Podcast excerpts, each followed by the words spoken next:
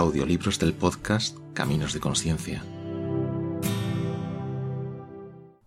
No Ajachá. Por Ajachá. Una vez hubo un laico que llegó hasta Ajachá y le preguntó quién era Ajachá.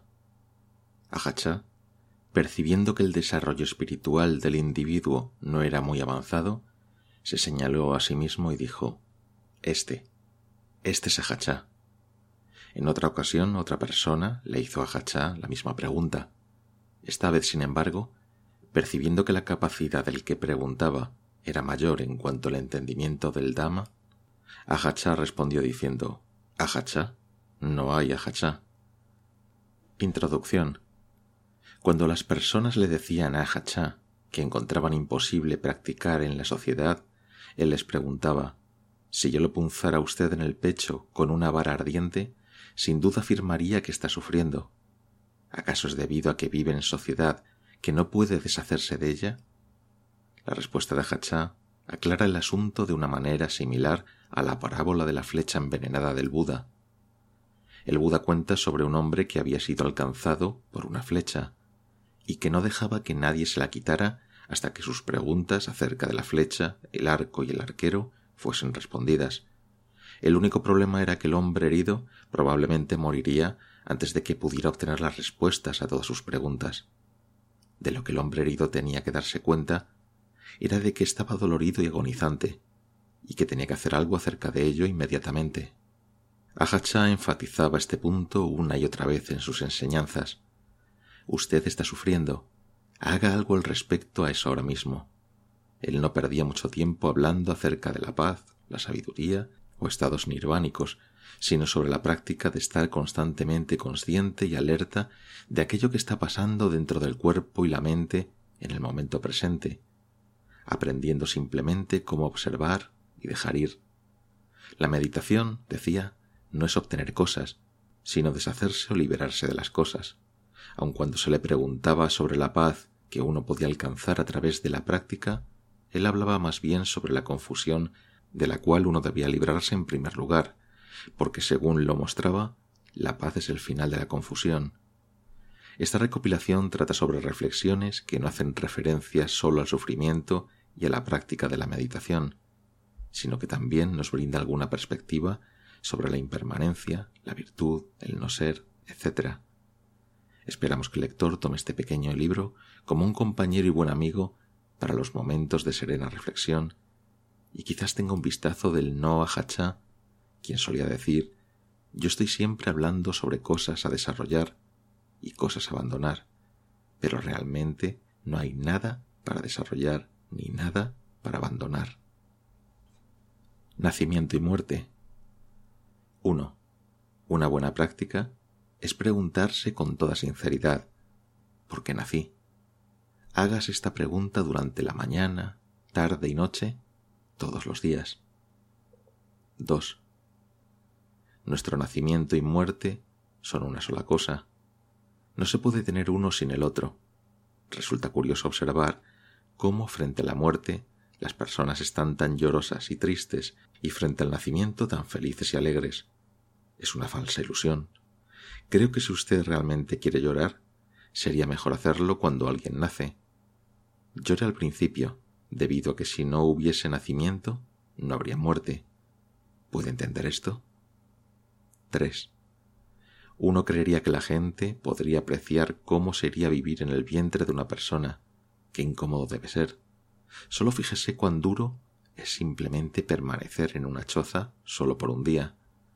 Cierra todas las puertas y ventanas y ya se está sofocando. ¿Cómo sería vivir en el vientre de una persona durante nueve meses? Y sin embargo usted quiere aún meter la cabeza justo ahí, poner su cuello en la horca una vez más. 4. Porque nacemos. Nacemos para no tener que nacer otra vez. 5. Cuando uno no comprende la muerte, la vida puede ser muy confusa. 6. El Buda le enseñó a su discípulo Ananda a observar la impermanencia a la muerte en cada respiración. Debemos conocer la muerte, debemos morir de modo que podamos vivir. ¿Qué significa esto? Morir es llegar al final de nuestras dudas, de todas nuestras preguntas, y solo estar aquí con la realidad presente. Usted nunca puede morir mañana, usted debe morir ahora. ¿Lo puede hacer? Si lo puede hacer, usted conocerá la paz de no hacerse más preguntas. 7. La muerte está tan cerca como nuestra respiración. 8. Si usted se ha entrenado adecuadamente, no se sentirá temorizado cuando caiga enfermo, ni alterado cuando alguien muere. Cuando vaya a hospitalizarse para un tratamiento, determine en su mente que si usted mejora, eso está bien, y que si usted muere, también está bien. Le garantizo que si los doctores me dijesen que tengo cáncer y que me voy a morir en unos pocos meses, les recordaría, tengan cuidado, porque la muerte está viniendo por ustedes también. Solo es cuestión de quién se va primero y quién después. Los doctores no van a curar de la muerte ni impedirla. Solo el Buda era ese tipo de doctor. Entonces, ¿por qué no seguimos adelante y usamos la medicina del Buda? 9. Si usted está asustado por la enfermedad, si teme a la muerte, entonces usted debería contemplar de dónde vienen. ¿De dónde vienen? Surgen del nacimiento. Por lo tanto, no se ponga triste cuando muere alguien. Es sólo la naturaleza, y su sufrimiento en esta vida ha terminado. Si quiere ponerse triste, póngase triste cuando la gente nace. Oh no, aquí vienen otra vez. Van a sufrir y morir otra vez. 10. El que sabe, sabe con claridad que todos los fenómenos son insustanciales. De modo que el que sabe no se pone feliz o triste, no va detrás de condiciones cambiantes. Ponerse feliz es nacer, apesadumbrarse es morir. Habiendo muerto, nacemos otra vez. Habiendo nacido, morimos otra vez. Este nacimiento y muerte de un momento al siguiente es la interminable rueda girante del samsara. El cuerpo. 11. Si el cuerpo pudiese hablar, estaría diciéndonos todo el día, tú no eres mi dueño, ¿sabes? En realidad nos lo está diciendo todo el tiempo, pero en el idioma del Dama, de modo que no estamos capacitados para comprenderlo. 12. Las condiciones no nos pertenecen, siguen su propio rumbo natural, no podemos hacer nada sobre la forma que tiene el cuerpo. Podemos embellecerlo un poco, hacer que luzca atractivo y limpio durante un tiempo, como las muchachas jóvenes que se pintan los labios y se dejan crecer las uñas, pero cuando llega la vejez, todos estamos en el mismo barco. Así es el cuerpo. No lo podemos hacer de otra manera. Sin embargo, lo que podemos mejorar y embellecer es la mente. 13. Si nuestro cuerpo realmente nos perteneciera, obedecería nuestras órdenes. Si le decimos no envejezcas o te prohíbo enfermarte, ¿nos obedecería? No, no se da por aludido. Solo alquilamos esta casa, no la poseemos. Si creemos que nos pertenece, sufriremos cuando tengamos que dejarla. Pero en realidad no existe tal cosa como un yo permanente. No hay nada invariable o sólido a lo que nos podamos aferrar. La respiración. 14. Hay gente que nace y muere y nunca está consciente de su aliento entrando y saliendo de su cuerpo. Eso muestra cuán lejos viven de sí mismos. 15. El tiempo es nuestra respiración presente. 16. Dice usted que está demasiado ocupado para meditar. ¿Tiene tiempo para respirar? La meditación es su respiración. ¿Por qué tiene tiempo para respirar, pero no para meditar? La respiración es algo vital para la vida de la gente. Si usted ve que la práctica del Dhamma es vital para su vida, entonces sentirá que la respiración y la práctica del Dhamma tienen la misma importancia. El Dhamma. 17. ¿Qué es el Dhamma? No hay nada que no lo sea. 18. ¿Cómo enseña el Dhamma el modo adecuado de vivir? Nos muestra cómo vivir. Tiene muchas maneras de mostrarlo, en las piedras, en los árboles o solamente frente a usted. Es una enseñanza, pero no con palabras. Por lo tanto, serene la mente, el corazón y aprenda a observar. Encontrará al Dama revelándose en su totalidad, aquí y ahora. en qué otro momento y lugar va a buscarlo. 19. Primero usted entiende el Dama con su pensamiento. Si comienza a entenderlo, lo practicará, y si lo practica, comenzará a verlo. Usted está en el Dama y tiene la alegría del Buda. 20. El Dama tiene que ser hallado a través del examen de su propio corazón y mediante la observación de lo que es verdadero y de lo que no lo es, de lo que es equilibrado y de lo que no es equilibrado. 21. Hay una sola magia real, la magia del Dama. Cualquier otra magia es como la ilusión de un truco con las cartas. Nos distrae del juego verdadero, nuestra relación con la vida humana, el nacimiento, la muerte y la libertad. 22. Cualquier cosa que haga, conviértala en una práctica del Dama. Si no se siente bien, mire en su interior. Si se da cuenta que es incorrecta y aún lo hace, eso es impureza. 23. Es difícil encontrar a los que escuchan el Dama, a los que recuerdan el Dama y lo practican, a los que llegan al Dama y lo ven. 24. Todo es Dama si estamos plenamente atentos. Cuando vemos a los animales que huyen del peligro, vemos que son iguales a nosotros. Huyen del sufrimiento y corren hacia la felicidad. También tienen miedo. Temen por sus vidas igual que nosotros. Cuando los observamos de acuerdo con la verdad, vemos que los animales y los seres humanos no son diferentes. Todos somos compañeros mutuos de nacimiento, vejez, enfermedad y muerte. 25. Más allá del tiempo y del lugar, toda la práctica del Dama alcanza su culminación en el punto donde no hay nada. Es el lugar de la renuncia, del vacío, el lugar donde nos desprendemos de nuestros agobios. Ese es el final. 26. El Dama no está muy lejos, está directamente con nosotros. El Dama no se trata de ángeles en el cielo ni de ninguna otra cosa como esa. Simplemente es acerca de nosotros, acerca de lo que estamos haciendo ahora mismo. Obsérvese usted mismo. Algunas veces hay felicidad, otras veces sufrimiento, en ocasiones bienestar, a veces dolor. Este es el Dama, ¿lo ves? Para conocer este Dama, usted tiene que leer sus experiencias. 27. El Buda quiso que nos conectásemos con el Dama, pero la gente solo hace contacto con las palabras, los libros y las escrituras. Eso es hacer contacto con aquello que es acerca del Dama, no con el Dama real, como fue enseñado por nuestro gran maestro. ¿Cómo pueden decir las personas que están practicando adecuada y apropiadamente si no hacen eso? Están muy lejos de hacerlo. 28.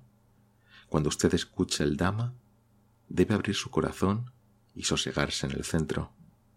No trate de acumular lo que escucha ni de hacer un laborioso esfuerzo para retener lo que oye en la memoria.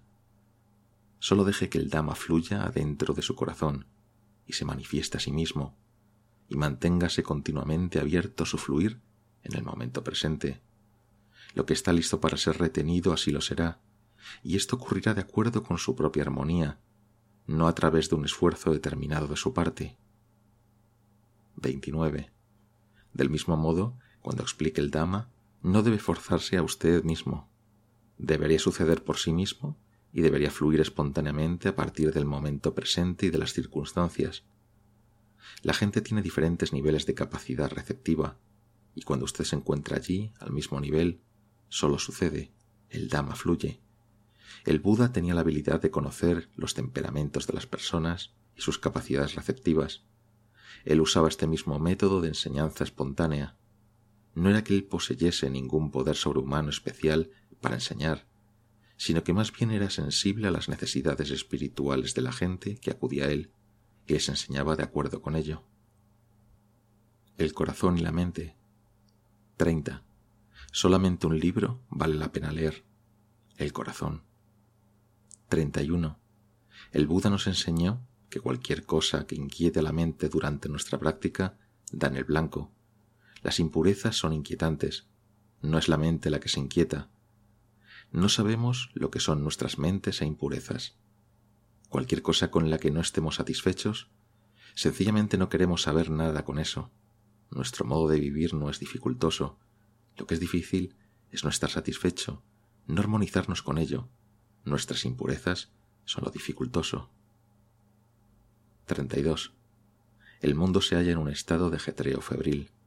La mente cambia de gusto a disgusto con el ajetreo febril del mundo. Si podemos aprender a quitar la mente, esto será la mayor ayuda para el mundo. 33. Si su mente es feliz, entonces usted es feliz en cualquier lugar al que vaya. Cuando la sabiduría se despierte dentro de sí, verá la verdad donde quiera que mire, en todo lo que hay. Es como cuando usted aprendió a leer. Usted ahora puede leer donde quiera que va. 34. Si usted es alérgico a un lugar, será alérgico a todos los lugares, pero no es el lugar externo el que le está causando problemas, es el lugar dentro de usted. 35. Preste atención a su propia mente. El que acarrea cosas sostiene cosas, pero el que solo las observa solo ve la pesadez de las mismas. Deshágase de las cosas, suéltelas y encuentre claridad. 36. La mente es intrínsecamente tranquila. La ansiedad y la confusión nacen fuera de esta tranquilidad. Si uno observa y conoce esta confusión, entonces la mente se tranquiliza una vez más. 37. El budismo es una religión del corazón. Solo eso, el que practica el desarrollo del corazón, practica budismo. 38. Cuando la luz es tenue, no es fácil ver a las viejas telas de araña en los rincones de la habitación, pero cuando la luz es brillante, puede verlas con claridad y por lo tanto puede deshacerse de ellas. Cuando su mente está brillante, podrá ver sus impurezas claramente y limpiarlas. 39. El fortalecimiento de la mente no se hace moviéndola de aquí para allá, así como se hace para fortalecer al cuerpo, sino llevándola a detenerse, a quitarse. 40. Debido a que la gente no se observa a sí misma, puede cometer toda suerte de malas acciones, no se fijan en sus propias mentes. Cuando la gente va a hacer algo malo, tiene que mirar primero alrededor para ver si hay alguien observando. Me verá mi madre, me verá mi esposo, me verán mis hijos, me verá mi esposa. Si no hay nadie observando, siguen adelante y lo hacen. Esto es insultarse a sí mismos. Dicen que nadie está mirando y rápidamente terminan con su mala acción antes de que alguien los vea. ¿Y qué pasa con ellos? ¿No son ellos un alguien mirando? 41. Use su corazón para escuchar las enseñanzas, no sus oídos. 42 están aquellos que batallan contra sus impurezas y las conquistan. Esto se llama combatir interiormente. Los que combaten exteriormente se aferran a bombas y pistolas para arrojar y disparar, conquistan y son conquistados. Conquistar a otro es la manera en la que lo hace el mundo.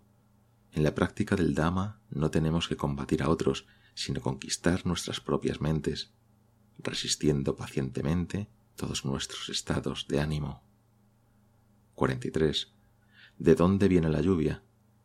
Viene de toda el agua sucia que se evapora de la tierra, así como la orina y el agua que usted arroja después de lavarse los pies. ¿No es maravilloso que el cielo pueda tomar esa agua sucia y transformarla en agua limpia y pura? Su mente puede hacer lo mismo con sus impurezas si usted la deja. 44. El Buda habló de juzgarse solamente a usted mismo y no de juzgar a los otros, no importa cuánto bien o mal puedan hacer. El Buda sencillamente indica el camino diciendo, la verdad es así. Ahora, ¿nuestra mente es así o no? Impermanencia. 45. Las condiciones existen a partir de los cambios. Usted no puede impedirlo. Solo piense, ¿podría usted exhalar sin inhalar? ¿Eso haría que se sienta bien? ¿O solo puede inhalar? Queremos que las cosas sean permanentes, pero eso no puede ser, es imposible. 46. Si usted se da cuenta de que todas las cosas son impermanentes, todo su pensamiento gradualmente se desarrollará y no necesitará pensar demasiado. Donde quiera que surja cualquier cosa, todo lo que necesita decir es, ah, de nuevo, solo eso. 47. Todo discurso que ignora la incertidumbre no es el discurso de un sabio. 48. Si usted realmente observa la incertidumbre con lucidez, entonces verá aquello que sí es cierto. La certidumbre es que las cosas, inevitablemente, son inciertas y que no pueden ser de otra manera. ¿Lo entiende? Solamente sabiendo esto usted podrá conocer al Buda, podrá reverenciarlo apropiadamente. 49. Si su mente trata de decirle que ya ha alcanzado el nivel del sotapana, vaya y reverencia un sotapana. Él mismo le dirá que es incierto. Si usted conoce a un sakadogami, vaya y ríndale homenaje. Cuando él lo vea, sencillamente le dirá no es cosa segura. Si hay un anagami, vaya inclínese ante él. Él solo le dirá una cosa, incierto. Incluso si conoce a un narahant, vaya y ríndale homenaje. Él le dirá, todavía con más firmeza, todo es aún más incierto. Escuchará las palabras de los nobles. Todo es incierto, no se aferra nada. 50. En algunas ocasiones he ido a visitar viejos lugares religiosos con templos antiguos. Algunos de estos lugares podrían estar resquebrajados. Tal vez uno de mis amigos observaría, qué pena, ¿no? Está resquebrajado. Yo tendría que responder, si no estuviesen resquebrajados, entonces no habría tal cosa como el Buda, no habría Dama. Está resquebrajado así porque está perfectamente de acuerdo con la enseñanza del Buda. 51. Todas las condiciones siguen su propio curso natural. Ya sea que riamos o lloremos sobre ellas, solo siguen su propio curso natural. Y no hay conocimiento científico que pueda evitar este rumbo natural de las cosas, Usted puede ir al dentista con el propósito de hacerse ver las muelas, pero aun cuando él pueda arreglarlas, ellas finalmente seguirán su curso natural. Con el tiempo aún el dentista tendrá el mismo problema. Todo al final se desintegra. 52. ¿Qué es lo que podemos dar por cierto? Nada. No hay nada más que sensaciones. Surge el sufrimiento, se queda y luego se va. Entonces la felicidad reemplaza el sufrimiento. Solo eso. Fuera de ello no hay nada, sin embargo, somos personas perdidas corriendo y aferrándonos a las sensaciones continuamente. Las sensaciones no son reales, solo los cambios. Kamma 53. Cuando los que no entienden el Dhamma actúan indebidamente, miran alrededor para asegurarse de que nadie los esté vigilando. Pero nuestro Kamma siempre está vigilando. En realidad, nunca nos salimos con la nuestra sin ninguna consecuencia. 54. Las buenas acciones traen buenos resultados. Las malas acciones traen malos resultados. No espere que los dioses hagan cosas para usted, o que los ángeles o las divinidades tutelares lo protejan, o que lo ayuden los días propicios. Estas cosas no son verdaderas. No crea en ellas. Si cree en ellas sufrirá.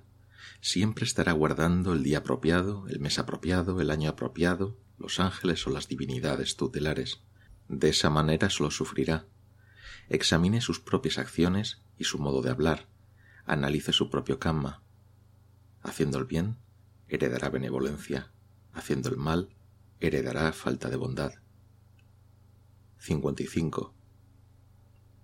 Mediante la técnica adecuada usted deja que su viejo karma se desgaste solo, dándose cuenta de cómo surgen y se van las cosas. Sencillamente puede estar atento y dejarlas seguir su propio mundo, es como tener dos árboles. Si fertiliza y riega uno y no cuida el otro, no cabe duda cuál de los dos es el que crecerá y cuál el que morirá. 56.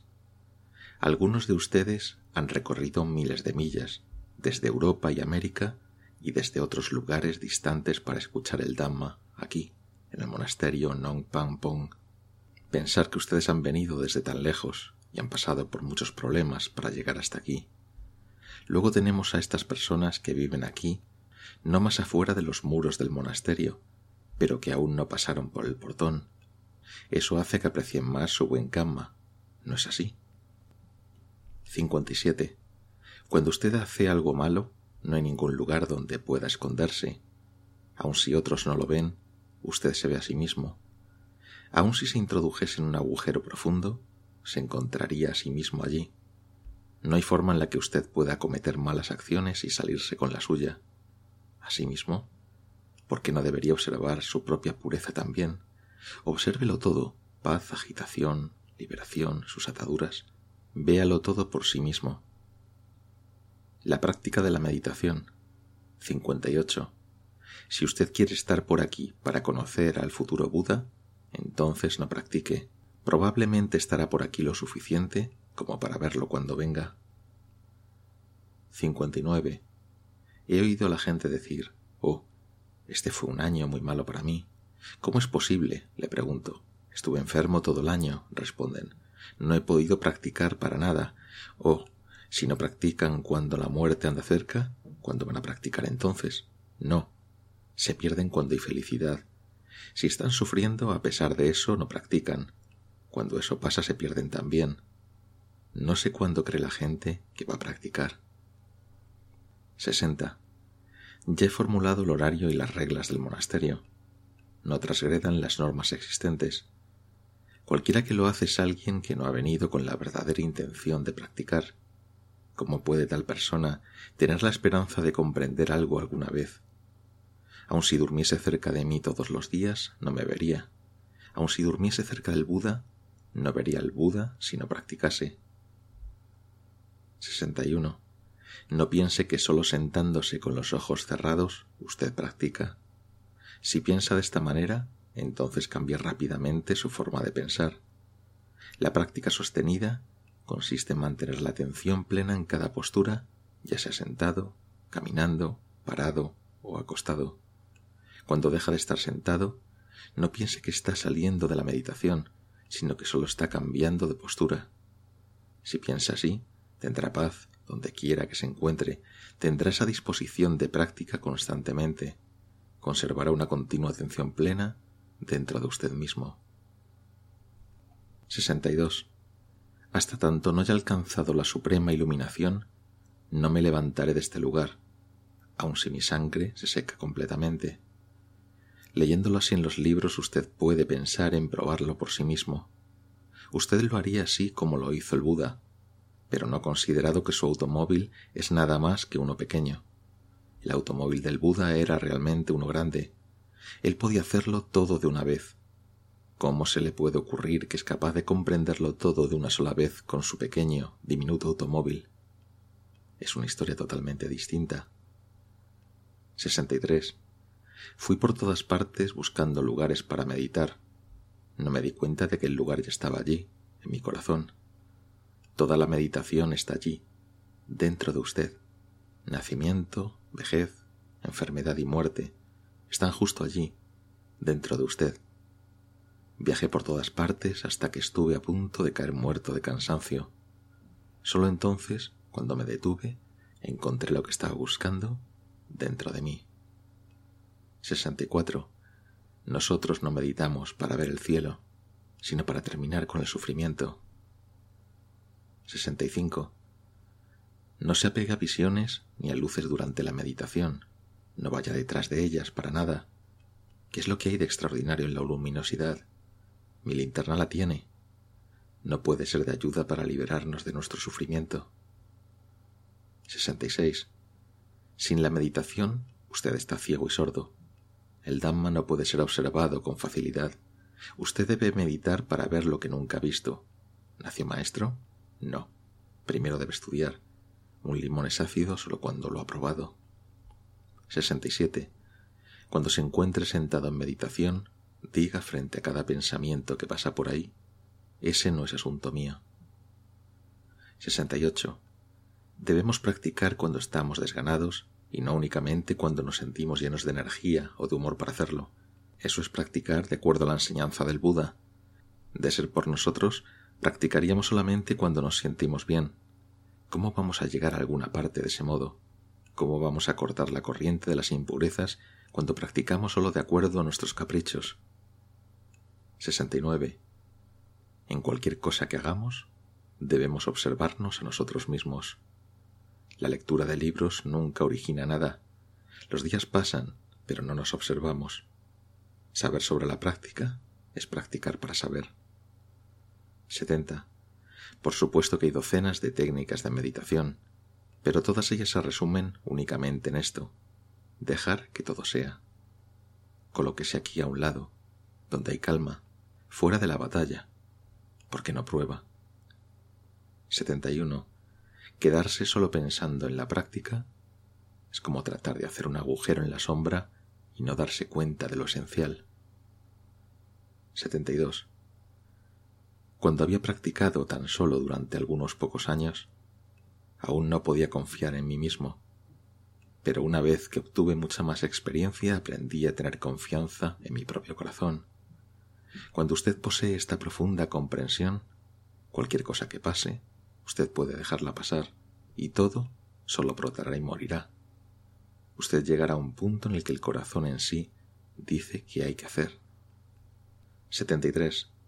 En la práctica de la meditación es peor, en verdad, estar atrapado en la serenidad que atascado en la inquietud, debido que al menos usted querrá escapar de la inquietud, en tanto que se haya satisfecho con permanecer en la calma sin ir más allá. Cuando los estados de claridad gozosa se manifiestan durante la práctica de la meditación, no se apegue a ellos. 74. En la meditación se trata únicamente de la mente y las sensaciones. No es algo que usted tenga que perseguir o algo con lo que tenga que luchar. La respiración continúa mientras trabaja. La naturaleza cuida de los procesos naturales. Todo lo que tenemos que hacer es estar atentos, volviéndonos hacia nuestro interior para observar claramente. Así es la meditación. 75. No practicar adecuadamente es estar desatento. Estar desatento es como estar muerto. Pregúntese a sí mismo si tendrá tiempo para practicar cuando muera. Pregúntese continuamente cuándo moriré. Si lo contemplamos así, nuestra mente estará alerta en cada segundo. La cautela siempre estará presente y la atención plena y concentrada seguirá automáticamente surgirá la sabiduría al observar cómo son las cosas en realidad.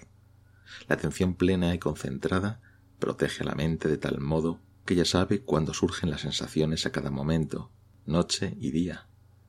Tener atención plena y concentrada significa estar tranquilo.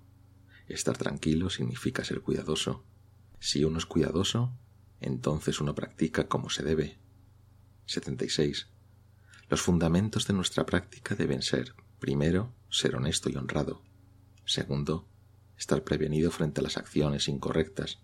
Y tercero, ser humilde dentro del propio corazón, ser discreto y estar satisfecho con poco. Si estamos satisfechos con poco en lo que atañe a nuestras palabras y a todas las otras cosas, nos veremos a nosotros mismos, no estaremos distraídos. La mente estará cimentada en la virtud, la concentración y la sabiduría. 77. Al principio usted se apura para avanzar, se apura para regresar y se apura para detenerse. Usted continúa así con la práctica hasta que llega un punto donde parece que no se trata de avanzar, ni de regresar, ni tampoco de detenerse. Se terminó. No hay un detenerse, ni un ir hacia adelante, ni un volver atrás. Se terminó. En ese momento usted se dará cuenta de que allí, en realidad, no hay nada de nada. 78. Recuerde que usted no medita para obtener nada, sino para quitarse cosas de encima. Lo hacemos no con deseo, sino con desprendimiento. Si quiere alguna cosa, no la encontrará. 79. El corazón del sendero es bastante simple. No hay necesidad de explicar nada extensamente. Libérese del amor y del odio y dije que las cosas sean. Eso es todo lo que hago en mi propia práctica. 80 haciendo preguntas fuera de propósito, revela que usted todavía está atrapado en la indecisión. Hablar sobre la práctica está bien si ayuda a la contemplación, pero depende de usted mismo ver la verdad. 81. Meditamos para aprender cómo dejar ir, no para incrementar nuestro apego a las cosas. La iluminación se manifiesta cuando usted deja de querer absolutamente todo. 82. Si tiene tiempo para estar atento, entonces tiene tiempo para meditar. 83. Hace poco alguien me preguntó, a medida que meditamos varias cosas, se presentan en la mente. ¿Deberíamos investigarlas o solo notarlas yendo y viniendo? Si usted ve pasar a alguien a quien no conoce, podría preguntarse ¿quién es? ¿Dónde va? ¿Qué hace aquí? Pero si conoce a la persona, es suficiente con notar su paso. 84. El deseo en la práctica puede ser un amigo o un enemigo. Como amigo hace que tengamos ganas de practicar, de comprender, de terminar con el sufrimiento, pero estar siempre deseando algo que no ha surgido aún, querer que las cosas sean de otra manera, solamente causa más sufrimiento, y este es el caso cuando el deseo puede ser un adversario. Al final debemos aprender a deshacernos de todos nuestros deseos, aun del deseo de alcanzar la iluminación. Solo entonces podemos ser libres. 85. Una vez alguien le preguntó a Hachan sobre su manera de enseñar meditación. ¿Usa usted el método de entrevistas diarias para examinar el estado de la mente de una persona? Hachá respondió diciendo Aquí yo enseño a mis discípulos a examinar sus propios estados mentales, a entrevistarse a sí mismos. Tal vez un monje hoy está enojado, o quizás tiene un deseo en la mente. Yo no sé nada sobre eso, pero él debería. No tiene que venir y preguntarme por ello, ¿no es así? 86. Nuestra vida es un conjunto de elementos. Usamos convenciones para describir cosas, pero nos apegamos a las convenciones y las tomamos por algo real. Por ejemplo, las personas y las cosas tienen nombres propios. Podríamos retornar a los comienzos, antes de que las personas y las cosas recibieran un nombre y llamar a los hombres mujeres y a las mujeres hombres. ¿Cuál sería la diferencia? Pero nos aferramos a los nombres y a los conceptos, y así tenemos la guerra de los sexos y otras guerras también. La meditación es para ver a través de todo esto. Solo así podemos alcanzar lo incondicionado y estar en paz, no en guerra. 87. Algunas personas entran al monacato a través de la fe, pero después transitan a lo largo y a lo ancho de todo lo que el Buda enseñó. Saben más, pero se niegan a practicar como se debe. De hecho, hoy día no hay muchos que realmente practiquen. 88.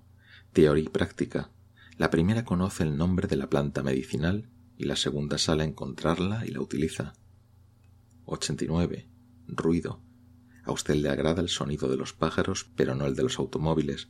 Le tiene miedo a la gente y a los ruidos y por lo tanto le gusta vivir solo en el bosque. Libérese del ruido y cuide del bebé. El bebé es su práctica. 90. Un novicio recién ordenado le preguntó a Hachá cuál era su consejo para los que eran principiantes en la práctica de la meditación. El mismo que le doy a aquellos que han estado aquí desde hace tiempo, respondió. ¿Y cuál es? Tan solo persista en la tarea, dijo él. 91. La gente dice que la enseñanza del Buda es verdad, pero que resulta imposible practicarla en el ámbito social. Dicen cosas como soy joven, así que no tengo ocasión de practicar, pero cuando sea viejo practicaré. Diría usted soy joven, así que no tengo tiempo para comer. Si yo le clavase una estaca ardiente diría estoy sufriendo, es verdad, pero debido a que vivo en el ámbito social, ¿no puedo sacármela de encima? 92. Virtud, concentración y sabiduría juntos forman el corazón de la práctica budista. La virtud mantiene el cuerpo y al propio lenguaje intactos, y el cuerpo es la morada de la mente. Así es que la práctica tiene la forma de la virtud, la forma de la concentración y la forma de la sabiduría. Es como un mismo pedazo de madera cortado en tres partes, aunque realmente es solo un tronco. Si queremos desechar el cuerpo y la mente, no podemos. Si queremos desechar la mente, no podemos. Debemos practicar con el cuerpo y la mente, de modo que en verdad, virtud, concentración y sabiduría trabajan juntos en una sola unión armoniosa. No ser. 93. Una dama devota y anciana llegó en peregrinaje hasta Wat Papong desde una provincia cercana. Le dijo a Hachan que podía quedarse solo por un corto periodo de tiempo, debido a que tenía que volver para cuidar a sus nietos, y dado que era una vieja dama, le solicitó que por favor le ofreciese una breve charla sobre el Dhamma. Hachan le respondió con energía Preste atención y escuche. No hay nadie allí. Solamente eso. Nadie que sea dueño, nadie que sea viejo, que sea joven, que sea bueno o malo, débil o fuerte, solo eso, eso es todo, nada más que diversos elementos de la naturaleza operando de acuerdo a su propia condición, todos vacíos. Nadie que nace ni nadie que muere. Aquellos que hablan de nacimiento y de muerte están hablando del lenguaje de niños ignorantes. En el idioma del corazón, del Dhamma, no hay tales cosas como nacimiento y muerte. 94. El verdadero fundamento de la enseñanza consiste en observar al yo como algo vacío. pero las personas vienen a estudiar el Dhamma para incrementar la propia opinión de su yo, de modo que no quieren experimentar ni sufrimiento ni dificultades. Quieren que todo sea cómodo y agradable. Ellos querrían trascender el sufrimiento, pero si todavía hay un yo, ¿cómo podrán hacerlo alguna vez? 95. Así es de sencillo una vez que lo entiende. Es así de simple y directo. Cuando surjan cosas placenteras, comprenda que están vacías. Cuando surjan cosas desagradables, observe que no son suyas, pasan. No se relacione con ellas como algo propio, ni se ve a sí mismo como poseyéndolas. Usted cree que el árbol de papaya es suyo. Entonces, ¿por qué no se siente herido cuando se tala? Si puede entenderlo, entonces es el camino correcto, la enseñanza correcta del Buda y la enseñanza que conduce a la liberación. 96. La gente no estudia lo que está más allá del bien y del mal. Esto es lo que deberían estudiar. Yo voy a ser como este, yo voy a ser como ese, dicen, pero nunca dicen, yo no voy a ser nada porque realmente no hay nada que sea yo. Eso no lo estudian. 97. Una vez que usted entiende el no ser, el agobio de la carga de la vida se va. Estará en paz con el mundo. Cuando vemos más allá del yo, no nos aferramos más a la felicidad, y por eso podemos ser verdaderamente felices aprender a dejar ir sin luchar, sencillamente dejando ir, ser precisamente como es usted, sin aferrarse, sin apegarse, libre. 98. Todos los cuerpos están compuestos por los cuatro elementos de tierra, agua, aire y fuego. Cuando todos ellos se juntan y forman un cuerpo, decimos que es un varón, una mujer, poniéndoles nombres y así, para que podamos identificarlos a unos y a otros con más facilidad pero en realidad no hay nadie allí, solo tierra, agua, aire y fuego. No se siente excitado en demasía ni engreído por ello. Si lo mira realmente con profundidad, no hallará a nadie allí. La paz. 99. Pregunta. ¿A qué se parece la serenidad profunda? Respuesta. ¿Qué es la confusión?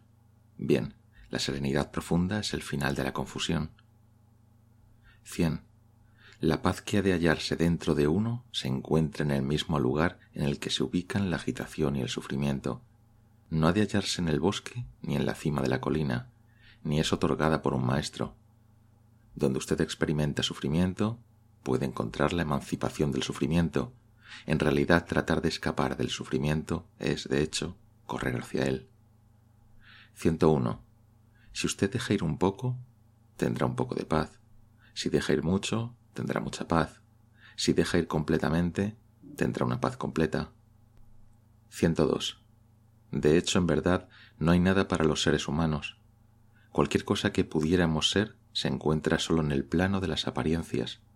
Sin embargo, si vamos más allá del plano de las apariencias y vemos la verdad, observaremos que no hay nada allí, sino las características universales, nacimiento al principio, cambio en la mitad y cese en el final, eso es todo lo que hay.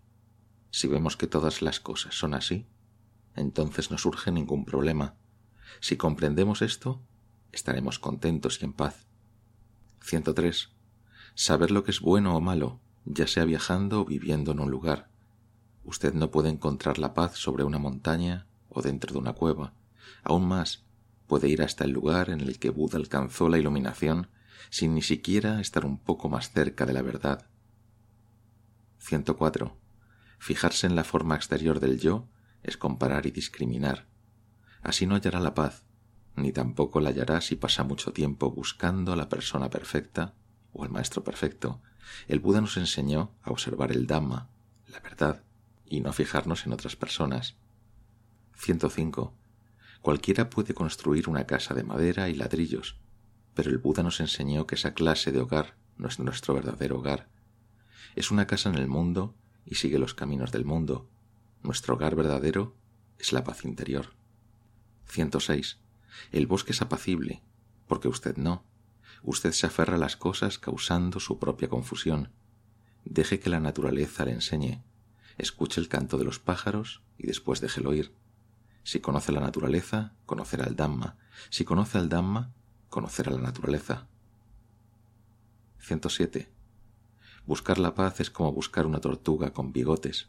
Usted no será capaz de encontrarla, pero cuando su corazón esté listo, la paz vendrá a buscarlo a usted. 108. La virtud, la concentración y la sabiduría componen el camino, pero este camino no es la verdadera enseñanza todavía, no es lo que el maestro quería en realidad, sino sencillamente el camino que lo llevará hasta allí.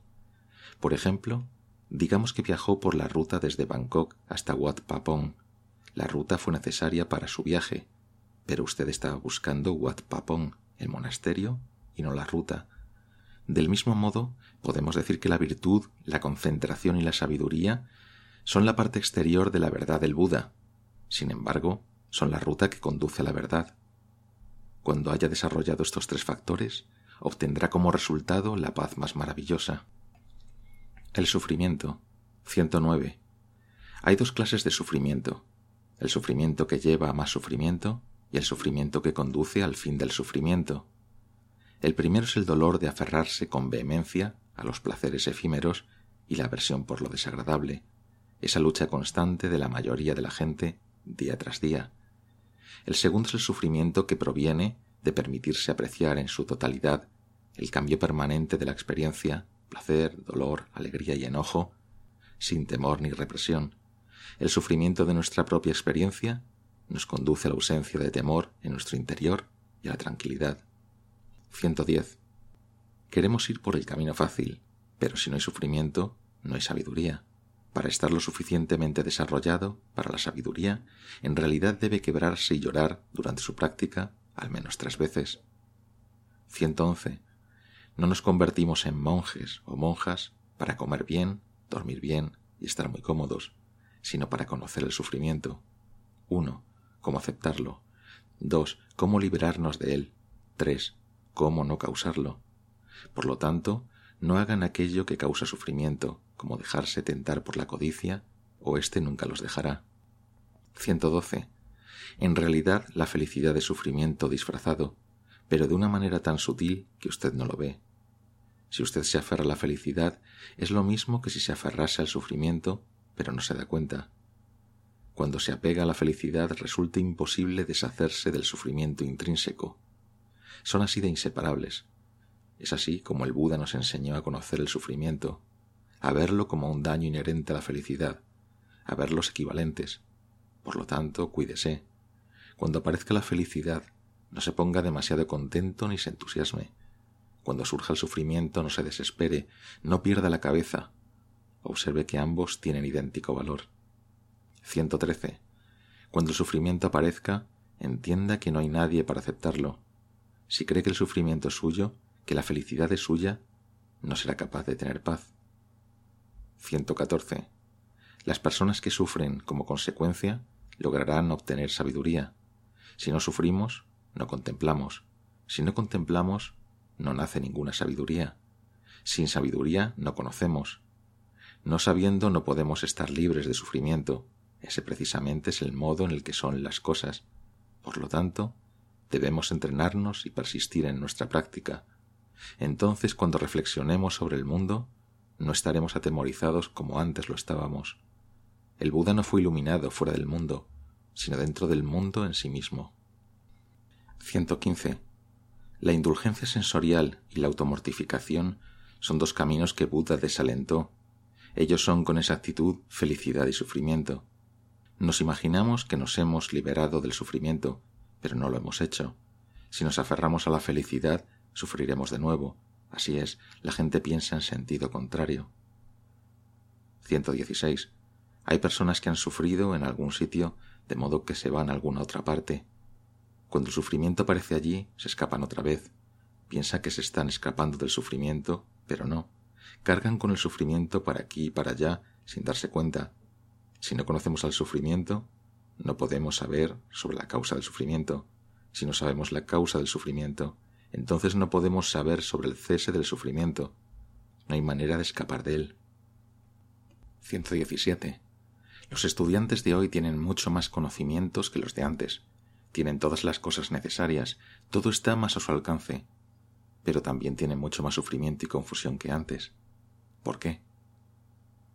118. No sea un bodhisattva, no sea un arahant, no sea nada de nada. Si es un bodhisattva, sufrirá. Si es un arahant, sufrirá. Si usted es cualquier cosa, sufrirá. 119. Amor y odio, ambos son sufrimiento a causa del deseo. Querer es sufrimiento, querer no tener es sufrimiento. Aun si usted consigue lo que quiere, todavía hay sufrimiento, porque cuando lo tenga vivirá con el miedo de perderlo.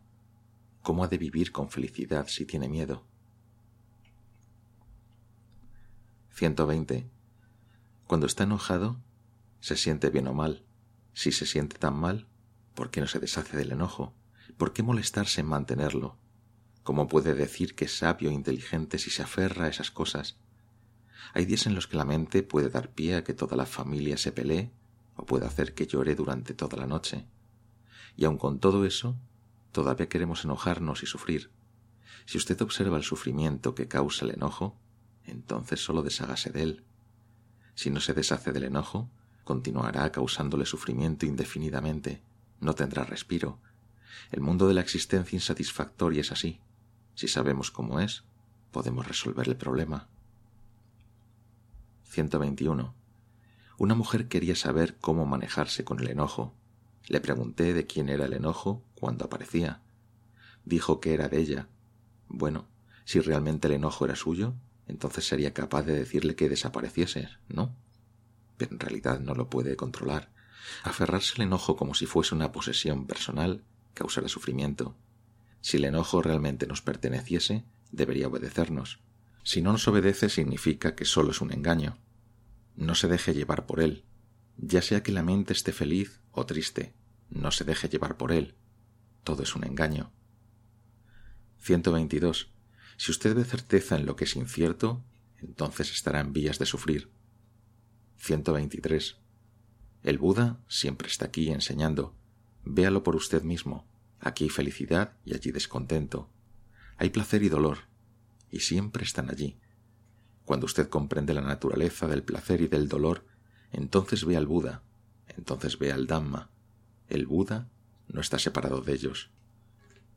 124. Contemplándolos en conjunto, observamos que la felicidad y el sufrimiento son iguales, del mismo modo que el calor y el frío. El calor del fuego puede quemarnos hasta morir, así como el frío del hielo puede congelarnos hasta la muerte.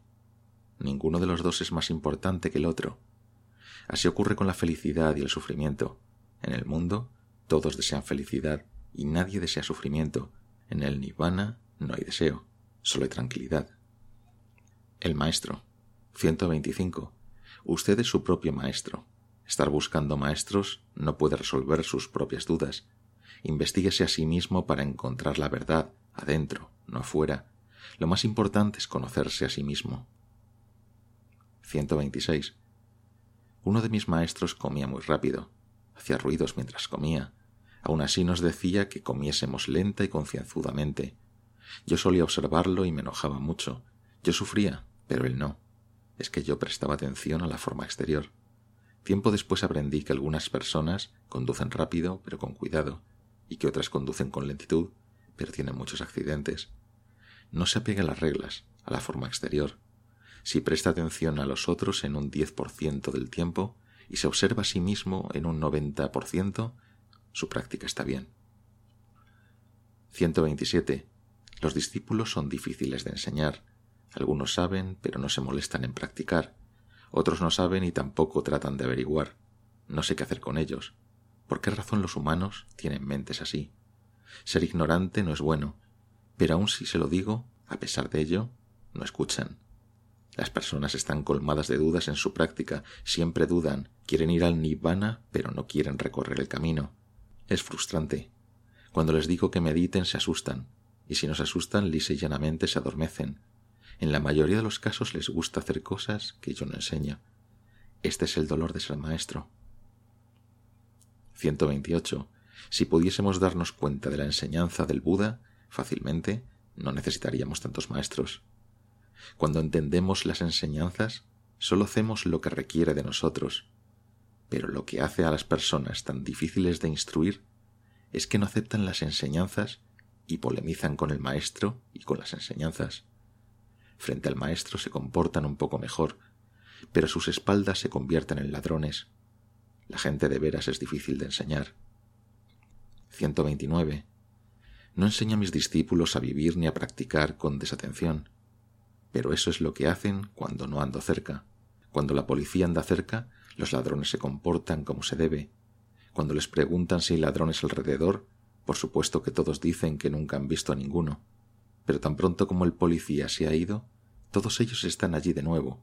Incluso es como en los tiempos del Buda, de modo que ponga atención a sí mismo y no se preocupe por lo que hacen otros.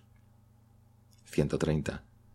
El verdadero maestro solamente habla de las dificultades en la práctica, del renunciamiento, del desprendimiento del yo. Frente a cualquier cosa que pase, no deje al maestro, permita que lo guíe, porque es fácil olvidarse del camino. 131. Sus propias dudas sobre su maestro pueden ayudarlo. Tome de su maestro lo que es bueno y preste atención a su propia práctica. La sabiduría para usted es observar y desarrollar.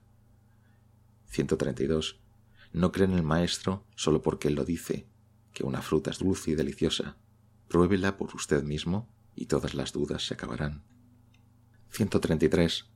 Los maestros son aquellos que señalan el rumbo del sendero. Después de escuchar al maestro, tanto si caminamos por el sendero practicando nosotros mismos y cosechamos así los frutos de nuestra práctica o no, depende estrictamente de cada uno de nosotros.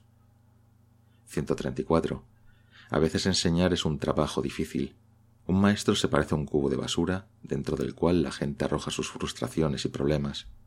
Cuanto mayor es la capacidad de personas a las que usted enseña, más grande es el recipiente de basura de los problemas. Pero enseñar es una maravillosa manera de practicar el Dhamma. Los que enseñan crecen en paciencia y entendimiento. 135. En realidad un maestro no puede resolver nuestras dificultades, es solo un recurso para investigar el sendero. Él no puede despejarlo, de hecho, lo que dice no vale la pena escucharlo. El Buda nunca elogió la creencia en otros. Debemos creernos a nosotros mismos. Esto es difícil, sí, pero es así como realmente es. Miramos hacia afuera, pero en realidad nunca vemos. Tenemos que decidirnos a practicar de verdad. Las dudas no desaparecen preguntándole a los otros, sino a través de nuestra propia práctica incesante. El entendimiento y la sabiduría. 136. Nada ni nadie puede liberarlo, excepto su propio entendimiento. 137. Ambos, el loco y el arahant, sonríen, pero solo el arahant sabe por qué, mientras que el loco no lo sabe. 138. La persona sagaz observa a los otros, pero con sabiduría, no con ignorancia. Si uno observa con sabiduría puede aprender mucho, pero si uno observa con ignorancia únicamente encuentra defectos. 139. El problema concreto con la gente hoy en día es que saben pero no hacen. Es otra cosa si no hacen porque no saben, pero si ya saben y aún así no hacen, entonces, ¿cuál es el problema? 140. El estudio externo de las escrituras no es importante. Por supuesto los libros del Dhamma son acertados, pero no son correctos. No pueden darle entendimiento correcto. Ver impresa la palabra ira no es lo mismo que experimentarla, Solo la experiencia personal puede brindarle una fe verdadera. 141. Si usted ve las cosas con verdadera lucidez, entonces no hay adherencia en su relación con ellas. Vienen, agradables y desagradables. Usted las ve y no hay apego. Llegan y pasan. Aun si aparecen las peores clases de impurezas, tales como la codicia y la ira, hay suficiente sabiduría como para ver su naturaleza impermanente y tan solo dejar que se desvanezcan. Sin embargo, si usted reacciona frente a ellas con gusto o aversión, no hay sabiduría, solo está creando más sufrimiento para usted mismo. 142. Cuando conocemos la verdad, nos convertimos en gente que no tiene que pensar demasiado, nos convertimos en personas con sabiduría. Si no sabemos, tenemos muchos más pensamientos que sabiduría o nada de sabiduría. Mucho pensamiento sin sabiduría significa sufrimiento en extremo. 143. En estos días la gente no busca la verdad, la gente sencillamente estudia con el propósito de alcanzar el conocimiento necesario como para ganarse la vida, criar a sus familias y velar por ellos. Eso es todo. Para ellos, ser astutos es más importante que ser sabios. La virtud. 144. Tenga cuidado al observar nuestros preceptos. La virtud es un sentido de vergüenza. Si tenemos dudas respecto a algo, no deberíamos hacerlo o decirlo. La pureza consiste en estar más allá de toda duda. 145. Hay dos niveles de práctica. El primer nivel constituye el fundamento, que es el desarrollo de la virtud, los preceptos con el propósito de traer felicidad y armonía entre la gente. El segundo nivel es la práctica del Dhamma, con el único objetivo de liberar al corazón. Esta liberación es la fuente de la sabiduría y la compasión y el verdadero cimiento de las enseñanzas del Buda. Comprender estos dos niveles es el principio básico de la verdadera práctica. 146. La virtud y el comportamiento ético son la madre y el padre del Dhamma que crece dentro de nosotros. Ellos le proporcionan los nutrientes apropiados y su guía. 147. La virtud es un principio básico para un mundo armonioso en el que la gente pueda vivir realmente como humanos y no como animales. Desarrollar la virtud es el corazón de nuestra práctica. Mantenga los preceptos, cultive la compasión y el respeto para con toda clase de ser viviente. Sea consciente de todas sus acciones y de su lenguaje. Use la virtud para lograr que su vida sea pura y simple con la virtud como fundamento de todo lo que hace, su mente se volverá más amable, lúcida y tranquila. En este ambiente de meditación crecerá con soltura. 148. Cuide su virtud como el jardinero cuida sus plantas. No se apegue a grande o pequeño, importante o insignificante. Algunas personas quieren atajos, dicen, olvídense de la concentración, iremos directamente a la percepción de la naturaleza interior de las cosas, Olvídense de la virtud, comenzaremos con la concentración. Tenemos muchas excusas para nuestros apegos. 149. La atención y el esfuerzo correcto no tienen que ver con lo que se hace externamente, sino con la percepción interna constante y la temperación.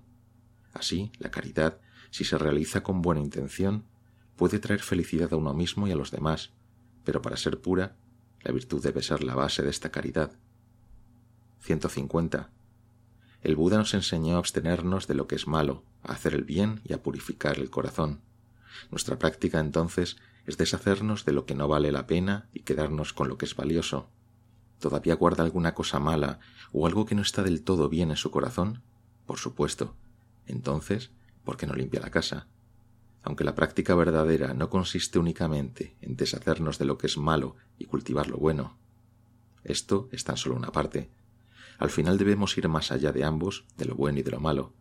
En definitiva, hay una libertad que lo incluye todo y un absoluto abandono del deseo, desde donde el amor y la sabiduría fluyen con naturalidad. 151. Debemos comenzar aquí mismo, donde estamos sencilla y directamente. Cuando estos dos pasos iniciales, virtud y entendimiento correcto, se hayan completado, el tercer paso, el desarraigo de las impurezas, sucederá con toda naturalidad, sin deliberación. Cuando aparece la luz, no nos preocupamos más por salir de la oscuridad, ni nos preguntamos a dónde se fue. Solo nos damos cuenta de que hay luz. 152. Obedecer los preceptos consta de tres niveles. El primero consiste en comprometernos con ellos como las reglas de entrenamiento que nuestros maestros nos han indicado. El segundo nivel surge cuando las entendemos y las respetamos nosotros mismos, pero para aquellos que se encuentran en el nivel más alto, los nobles, no es necesario hablar de preceptos, de correcto e incorrecto. Esta es la auténtica virtud que proviene de la sabiduría que conoce a las cuatro nobles verdades y actúa conforme a ese entendimiento. 153. Algunos monjes dejan los hábitos para ir al frente de batalla, a donde los proyectiles pasan volando todos los días. Lo prefieren así. De veras quieren ir. El peligro los rodea por todos lados, y a pesar de eso, están dispuestos a ir. ¿Por qué no ven el peligro? Están dispuestos a morir debido a un arma de fuego, pero nadie quiere morir desarrollando la virtud. De verdad es asombroso, ¿no es así? Miscelánea 154. Uno de los discípulos de Ahachan tenía un problema en la rodilla que solo podía ser corregido con cirugía. Aunque los doctores le aseguraron que su rodilla estaría mejor en un par de semanas, los meses pasaron y aún no se había curado en forma adecuada. Cuando vio de nuevo a Hachan, se quedó diciendo Dijeron que no tomaría tanto el tiempo. No debiera ser así. Hachan se rió y le dijo Si no debiera ser así, no sería así. 155. Si alguien le ofreciese una linda y gorda banana amarilla, dulce y fragante, pero envenenada, ¿la comería? Por supuesto que no. Sin embargo, cuando sabemos que el deseo es venenoso, seguimos adelante y lo comemos de todos modos. 156. Observe sus impurezas, conózcalas como se conoce al veneno de la cobra. Usted no agarrará la cobra porque sabe que puede matarlo. Vea el peligro en las cosas peligrosas y el beneficio en las cosas beneficiosas. 157. Siempre estamos insatisfechos. En la fruta dulce echamos de menos el gusto ácido. En la fruta ácida extrañamos lo dulce. 158. Si tiene algo que huele mal en su bolsillo, olerá mal donde quiera que vaya. No le achaque la culpa al lugar. 159. Hoy en día el budismo en Oriente es como un gran árbol que puede parecer majestuoso, pero que únicamente puede dar fruto pequeño y desabrido. El budismo es en Occidente como un árbol joven, que no es capaz de producir frutos todavía, pero que tiene el potencial de dar frutos grandes y dulces. 160. La gente en estos tiempos piensa demasiado. Hay demasiadas cosas en las que puede tener interés, pero ninguna de ellas conduce a ninguna realización verdadera. 161. Solo porque usted vaya y llame al alcohol perfume, no significa que éste se convierta en perfume. Usted lo sabe. Pero ustedes, las personas, cuando quieren tomar alcohol, dicen que es perfume, entonces siguen adelante y lo beben. Deben estar locos. 162. Las personas siempre están mirando hacia afuera a la gente y a las cosas que los rodean. Por ejemplo, miran este salón y dicen, oh, qué grande es. En realidad no es grande para nada. Si parece grande o no depende de la percepción del mismo. De hecho, este salón tiene exactamente el tamaño que tiene, ni grande ni pequeño. Pero la gente va detrás de sus sentimientos todo el tiempo. Están tan ocupados mirando alrededor y opinando sobre lo que ven que no tienen tiempo para observarse a sí mismos. 163. Algunas personas se aburren, se hartan, se cansan de la práctica y haraganean. Parece que no pueden conservar al Dhamma en su mente. Aun así, si usted va y los regaña, nunca lo olvidarán. Algunos pueden acordarse durante el resto de sus vidas y no perdonarlo nunca. Pero cuando llega la enseñanza del Buda, diciendo que seamos moderados, templados, que practiquemos concienzudamente, ¿por qué siguen olvidándose de estas cosas? ¿Por qué la gente no toma estas cosas con el corazón? 164. Estar observando que somos mejores que otros no es correcto. Estar observando que otros son iguales a nosotros no es correcto. Estar observando que somos inferiores a otros no es correcto. Si creemos que somos mejores que otros, aparece el orgullo. Si creemos que somos iguales a otros, dejaremos de mostrar respeto y humildad en el momento debido. Si creemos que somos inferiores a otros, nos deprimimos pensando en eso y trabajamos y tratamos de echarle la culpa de nuestra inferioridad al hecho de haber nacido bajo un mal signo y cosas por el estilo. Solo deshágase de todas esas cosas. 165. Debemos aprender a liberarnos de las condiciones y no tratar de oponernos a ellas o resistirlas. Y sin embargo, apelamos a ellas para cumplir con nuestros deseos. Buscamos toda clase de medios para ponerlas en orden o llegar a un acuerdo con ellas. Si el cuerpo se enferma y duele, no queremos que así sea, de modo que buscamos varios sutras para cantar. No queremos controlarlo. Estos sutras se convierten en alguna clase de ceremonia mística, haciendo que nos enredemos más con el apego. Eso es porque los cantamos con el propósito de alejar la enfermedad, prolongar la vida y así. En realidad, el Buda nos dio estas enseñanzas con el objetivo de ayudarnos a conocer la verdad sobre el cuerpo, para que podamos dejar ir y abandonar nuestros anhelos, pero terminamos cantándolo solo para incrementar nuestra ilusión. 166. Conozca su propio cuerpo, corazón y mente. Conténtese con poco. No esté aferrado a las enseñanzas, no vaya y se aferre a grandes emociones. 167. Algunas personas le tienen miedo a la generosidad, sienten que serán explotados o oprimidos. Cuando estamos cultivando la generosidad, solo estamos oprimiendo a nuestra codicia y a nuestro apego. Esto permite que nuestra verdadera naturaleza se exprese por sí misma y se vuelva más clara y más libre. 168. Si usted toma un tizón encendido en la casa de su vecino, el fuego lo quemará. Si usted se acerca al tizón encendido en su propia casa, ese fuego también lo quemará. Por lo tanto, No se aferre a nada que pueda quemarlo, no importa que sea o donde esté. 169. La gente de afuera puede decir que estamos locos por vivir así en el bosque, sentados como estatuas, pero ¿cómo viven ellos? Se ríen, lloran y están tan cercados por la codicia y el odio que de vez en cuando se matan a ellos mismos y unos a otros. Ahora bien, ¿quiénes son los que están locos? 170. Más que simplemente enseñar a la gente, Ahachá los entrenaba a través de la creación de un ambiente general y situaciones específicas en las que ellos pudieran aprender sobre sí mismos. Él hubiera dicho cosas como de lo que yo le enseño, usted entiende quizás el 15%, o él ha sido monje durante cinco años, así que entiende un 5%. En respuesta a esto último, un joven monje le dijo Entonces, yo debo tener un 1%, ya que he estado aquí desde hace un año. No, fue la respuesta de Hachan. Los primeros cuatro años no tienes porcentaje, pero el quinto año tienes el 5%. 171. A uno de los discípulos de Hachan se le preguntó si alguna vez iba a dejar los hábitos o si moriría vistiendo la túnica amarilla. El discípulo dijo que era difícil pensar en ello, y que aunque no tenía planes de dejar los hábitos, en realidad no se hallaba en condiciones de decidir si alguna vez lo haría. Cuando lo analizaba, dijo, sus pensamientos parecían no tener sentido. Ahachan entonces contestó diciendo, Eso que no tiene sentido es el verdadero Dhamma. 172.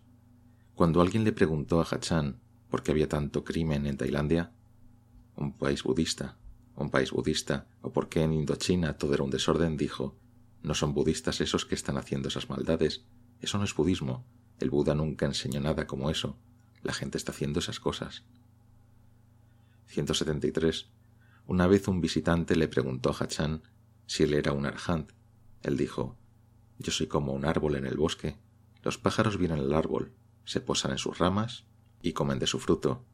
Para los pájaros el árbol puede ser dulce o amargo, o lo que sea. Los pájaros dicen dulce o amargo, pero desde el punto de vista del árbol, eso es solo el parloteo de los pájaros. 174. Alguien comentó, Puedo observar el deseo y la aversión en mi mente, pero es difícil observar la ilusión. ¿Usted está montando un caballo y preguntándose dónde está el caballo? fue la respuesta de Hachan. 175.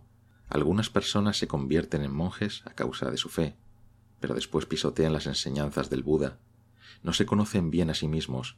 Los que realmente practican en estos días son muy pocos, porque hay demasiados obstáculos que superar. Pero si no es bueno, déjalo morir. Si no muere, haz que sea bueno. 176. Dice usted que ama a su novia en un 100%. Dele vuelta de adentro hacia afuera, como un guante, y vea cuánto porcentaje de ella ama todavía. O si extraña tanto a su amante cuando no está con usted, ¿por qué no le pide que le mande un frasco con sus deposiciones dentro de él? Así, en cualquier momento en el que piense en ella con nostalgia, puede abrir el frasco y olerlo. ¿Repugnante? ¿Qué es eso entonces? ¿Eso que ama? ¿Qué es eso que hace que su corazón golpee como una maza trituradora de arroz cada vez que una chica con una figura de verdad atractiva llega caminando por ahí o huele su perfume en el aire? ¿Qué es eso? ¿Qué fuerzas son esas? Lo atraen y lo aspiran, pero usted no presenta una pelea verdadera, ¿o no? Hay un precio que pagar por ello al final, usted lo sabe. 177. Un día Hachan se encontró con una rama grande y pesada que yacía en su camino, la cual él quería quitar del sendero. Le indicó un discípulo que lo sostuviese por un extremo mientras él levantaba el otro. Entonces cuando la sujetaba, ya lista para arrojarla, levantó la vista y preguntó ¿Está pesada? Y después de que la habían arrojado dentro del bosque, le preguntó de nuevo ¿Ahora? ¿Está pesada? Era así como Hachan enseñó a sus discípulos a ver el Dhamma en cada cosa que ellos decían o hacían. En este caso, demostraba el beneficio de dejar ir. 178. Uno de los discípulos de Ajanchá estaba desconectando una grabadora cuando tocó accidentalmente uno de los extremos de metal del empalme mientras todavía estaba conectada.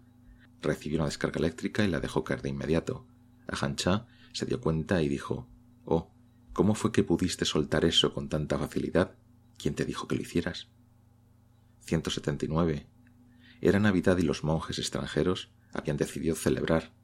Invitaron algunos laicos, así como también a Hancha, a unirse a ellos. Los laicos en general estaban molestos y se mostraban escépticos.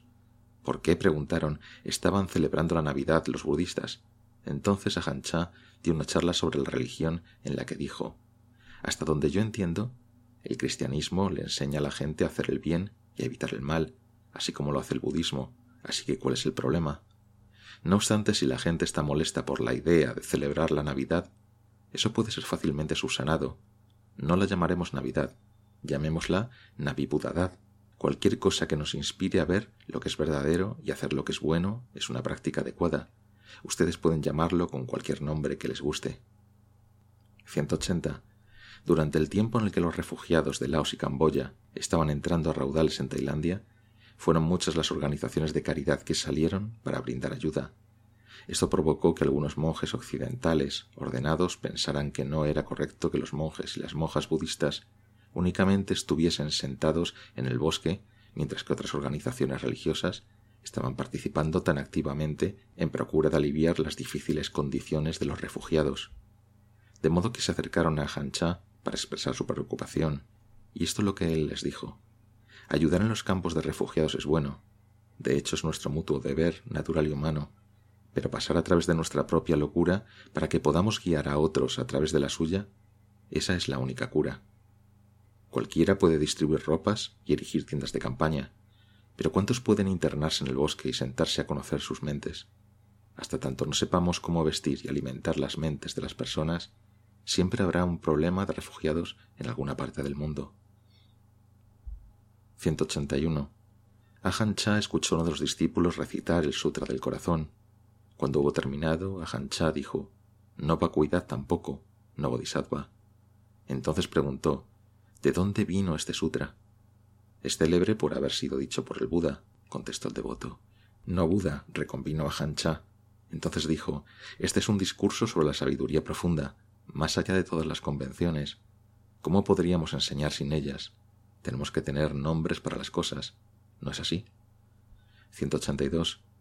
Para convertirnos en un noble, tenemos que padecer cambios de continuo hasta que solo quede el cuerpo. La mente cambia completamente, pero el cuerpo todavía existe. Hay calor, frío, dolor y enfermedad, como de costumbre. Pero la mente ha cambiado y ahora ve nacimiento, vejez, enfermedad y muerte bajo la luz de la verdad. 183. Alguna vez alguien le pidió a Hancha que hablara sobre su propia iluminación. ¿Podría él describir su propia iluminación? Frente a todo el mundo que esperaba ansiosamente escuchar su respuesta, dijo La iluminación no es difícil de entender. Solo tome una banana y colóquela dentro de su boca. Entonces sabrá cómo es su sabor. Usted tiene que practicar para experimentar la realización y tiene que perseverar. Si fuera tan fácil llegar a estar iluminado, todo el mundo lo estaría haciendo. Comencé yendo al templo cuando tenía ocho años y he sido monje por más de cuarenta años. Pero usted quiere meditar durante una o dos noches e ir directo al nirvana. Usted no solo se sienta y ya está, ahí lo tiene, lo sabe.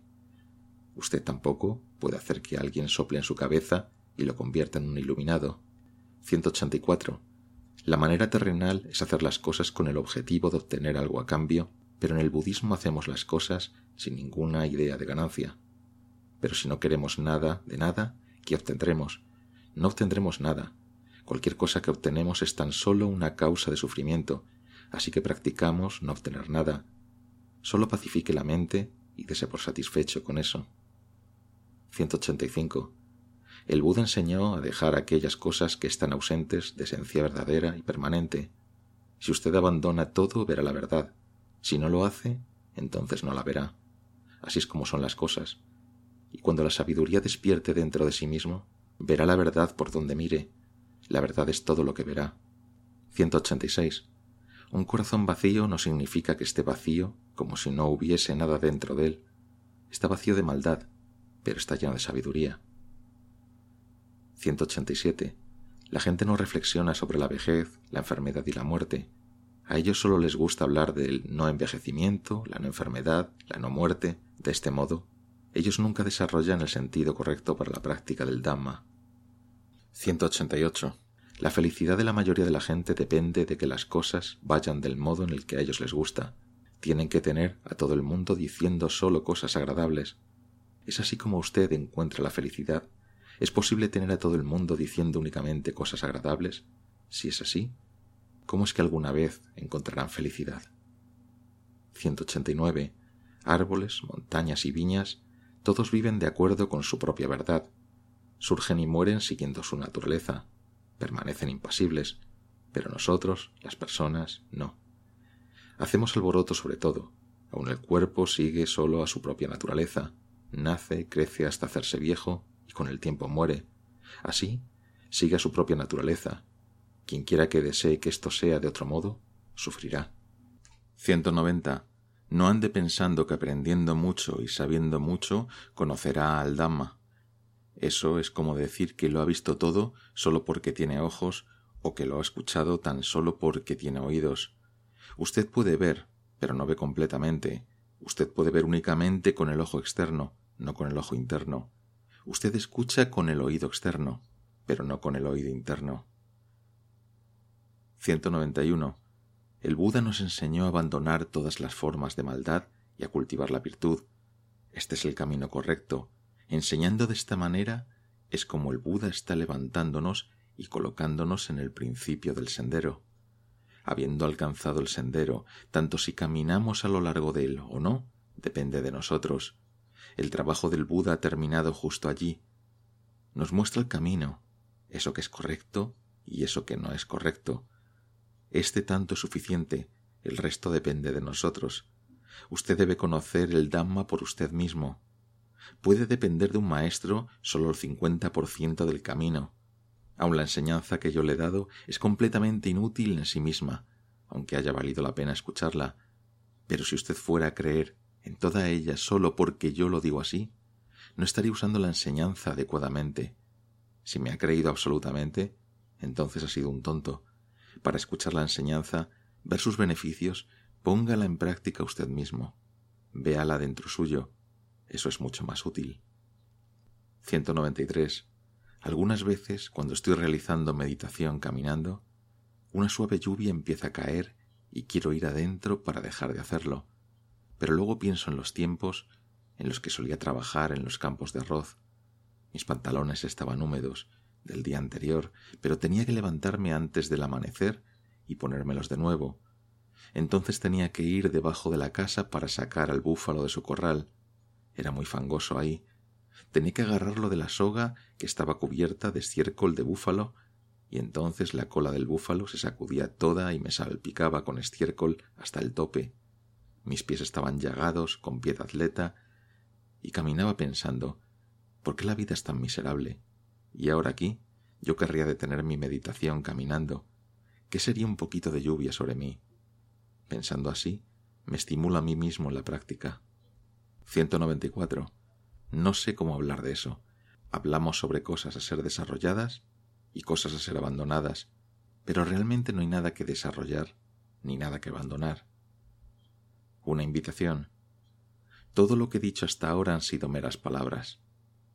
Cuando la gente viene a verme, tengo que decir algo, pero lo mejor es no hablar demasiado sobre estas cosas.